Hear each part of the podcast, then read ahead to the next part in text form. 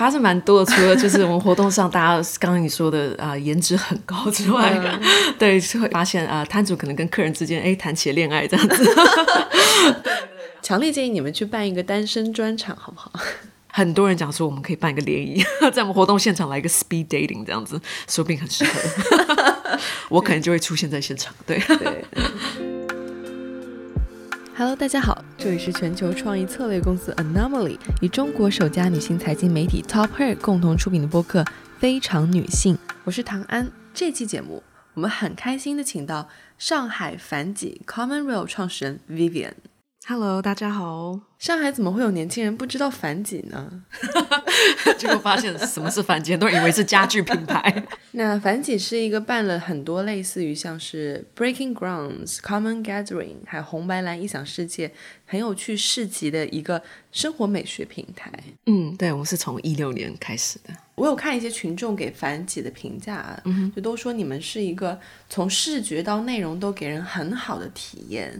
普遍参与的观众颜值都都很高，周末给大家提供了一个很棒的新的选择，嗯的一个平台。对，因为我们每次都卡，大家可能卡在一个刻板印象是上海在夜生活这方面会比较火热，但事实上啊，上海周末的时候还是有很多内容好玩的展可以去玩的。对，我们知道北京有伍德吃托克嘛，也是另一个市集平台。对，那你觉得凡几和伍德吃托克它最大的一个区别是什么？我觉得区别是可能在品牌的设计感跟整个 branding，可能可以感觉出来，伍德吃托克是男生创立的感觉，对，然后我们凡几是比较柔一点的，然后是两个女生，我跟我 partner Tiffany 这边一起做的，然后他们可能更偏向于餐饮这个部分，然后我们是我们这边反而是一个 whole round 的一个 lifestyle，然后嗯插画美学各方面这样子。嗯，对，大家听 Vivian 讲话就应该能听出来他是台湾人。对，对所以 Vivian 你要简单介绍一下自己吗？对，嗯，我是在台湾出生的，但是我们事实上呃是高中、大学这边在上海还有美国读的，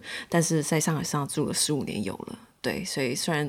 台湾口音还在，是因为可能社交圈、朋友圈上多半还是台湾人居多。对，嗯，所以你和你的 partner Tiffany，嗯，你们是很早就认识了。对，我们是国一在上海认识的，所以十三岁，然后国高中一起之外，然后大学我们两个都去南加州了。他读了艺术学校，然后叫 Otis，然后我在 UC Irvine 读 marketing 这个部分。然后，所以现在你假如来繁几市集的话，你看到的所有视觉还有 creative 方面的东西，都是他创造出来的。Tiffany 是负责呃设计、平面设计还有 creative 这部分，然后我这边是负责执行，然后还有媒体对接跟品牌对接等等。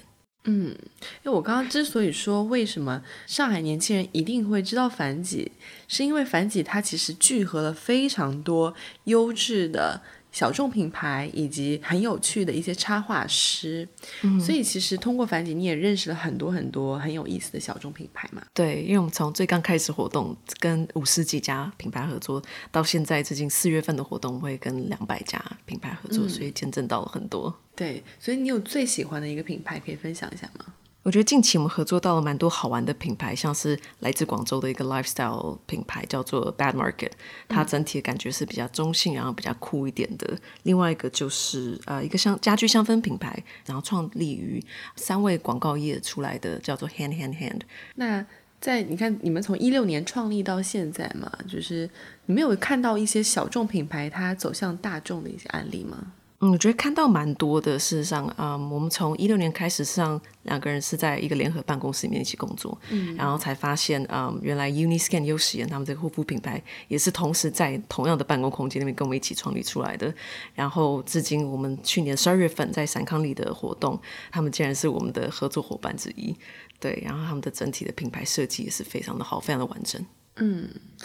那你其实看到很多小众品牌它走向大众的一个过程，比如说像 The Label，、它被雅诗兰黛收购之后，对吗？然后像 Evelyn，然后它其实背后也是有一个英国的一个资本集团在做推手，然后最近又刚被小红书的母公司收购了嘛。嗯，所以你觉得小众品牌走向大众是一件好事吗？我觉得呃是要看品牌这边的 founder 他们这边的想法跟他们理念，还有他们的梦想是什么。我觉得没有不好。我觉得一方面是可能让他们的品牌打出去之后，大家更理解说，OK，刚开始创造这个品牌的初心是什么。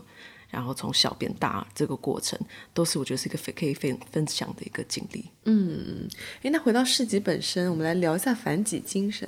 我听说市集上出现了一些，就是有发生一些很有意思的事情。对对对，啊，发生蛮多的。除了就是我们活动上，大家刚刚你说的啊，颜值很高之外，对，是会发现啊，摊主可能跟客人之间哎谈起了恋爱这样子。对对，然后除了开心的事情之外，我觉得相对还碰到蛮多突发状况的。从刚开始一六年创立到现在，然后呃，可能就碰到情况是，可能合作方搭建商这边可能就中途 抛弃了我们，觉得哎时间够长，搭建够累了，然后就直接留下我跟 Tiffany 两个人开始搬桌椅，然后把五十几个摊位放好这样子。对，对我还想 highlight 一下，因为我觉得反几市集是一个非常有意思的连接点，就譬如说像是。就 Tiffany 和她男朋友其实也是通过市集认识的。对，他是我们三周年活动的一个摊主，那个男孩子。对，然后他们他们认识到现在是非常可爱的一对 couple。强烈建议你们去办一个单身专场，好不好？很多人讲说我们可以办一个联谊，在我们活动现场来一个 speed dating 这样子，说不定很适合。我可能就会出现在现场。对对。哎，那你自己有哪些特别喜欢的市集吗？不一定是生活方式类的，包括像一些书展什么。对对，我们实际上每年我跟 Tiffany 都会去看一些 Unfold 书展，然后 ABC 书展。有时候啊，像杭州有活动的话，我们也会跑去看一下。像杭州艺术书展是一部分。我觉得大家开始对呃插画还有独立书刊印刷这个部分开始越来越感兴趣，开始理解说，OK，我们不要，我们不是看到平常在啊书架上卖的很 typical 的 magazine，我们去看一些独立原创可以说出来的内容是哪。些，嗯，对，其实去年的 A B C 书展还有 Unfold 我都有去，然后给我的感觉是，我觉得大家视觉都非常强烈，嗯，就是很有自己的风格，是。可是我觉得除了很鲜明的视觉风格之外，